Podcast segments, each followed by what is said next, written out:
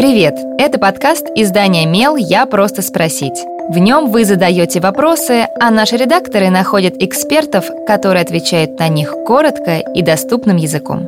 С вами Кристина Бедняк, продюсер и ведущая этого подкаста.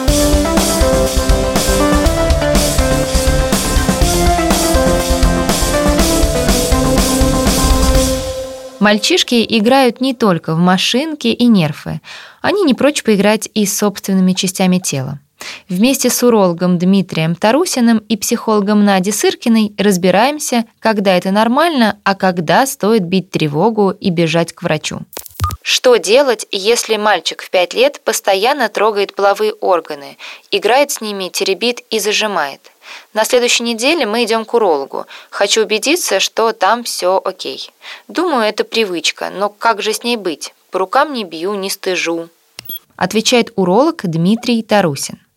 Причин у такого поведения может быть несколько. Первое. Возможно, у мальчика есть какое-либо воспаление. Например, баланопастит или спайки крайней плоти, которое вызывает раздражение.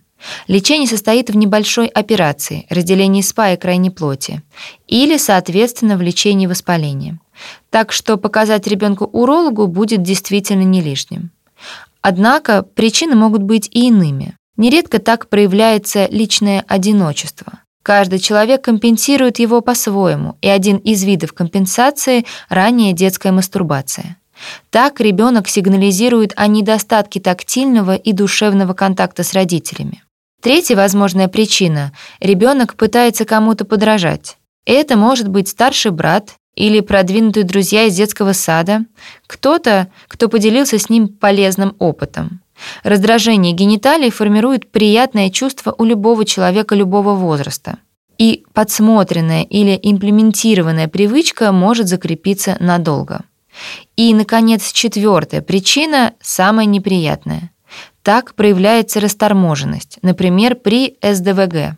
Основным признаком патологии является повторяемость и демонстративность. Здесь уже не нужен уролог, а сексолог или психиатр.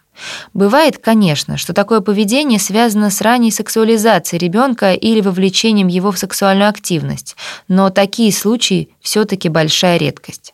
А вот что говорит психолог Надя Сыркина. Исследовать, трогать, теребить свои гениталии совершенно нормально. Очень правильно не ругать и не стыдить ребенка.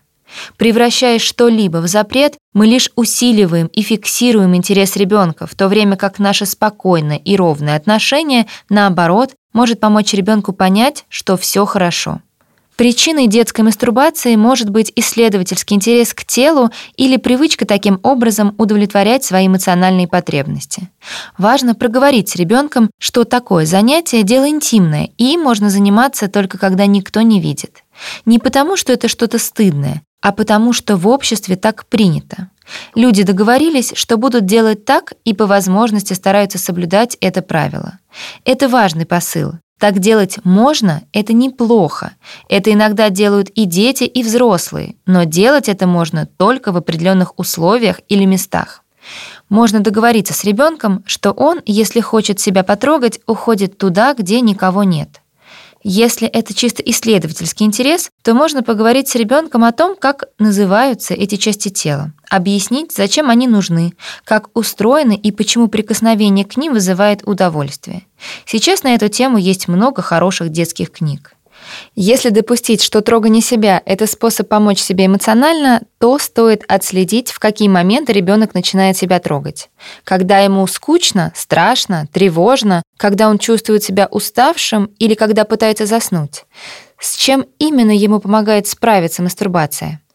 Это можно и нужно обсуждать с ребенком. Это его способ помощи самому себе, и он совершенно естественен и нормален. Маленькому ребенку сложно заниматься рефлексией, отслеживать свои состояния, соотносить причину и следствие. Поэтому это задача взрослого — понять, что происходит, и поговорить об этом с ребенком. После того, как вы нашли причину, можно искать замену. Ваша задача — понять, какую именно потребность ребенок удовлетворяет таким образом. Если это способ справиться с тревогой, то могут помочь объятия, рисование, переключение на другую деятельность. Задавайте свой вопрос Мелу, а редакция найдет того, кто сможет на него ответить. Пишите в наши соцсети или на почту feedback эм. Мы не раскрываем имена, так что вопросы могут быть любыми. А еще ставьте нам оценки и оставляйте отзывы. Так больше людей узнают про наш подкаст.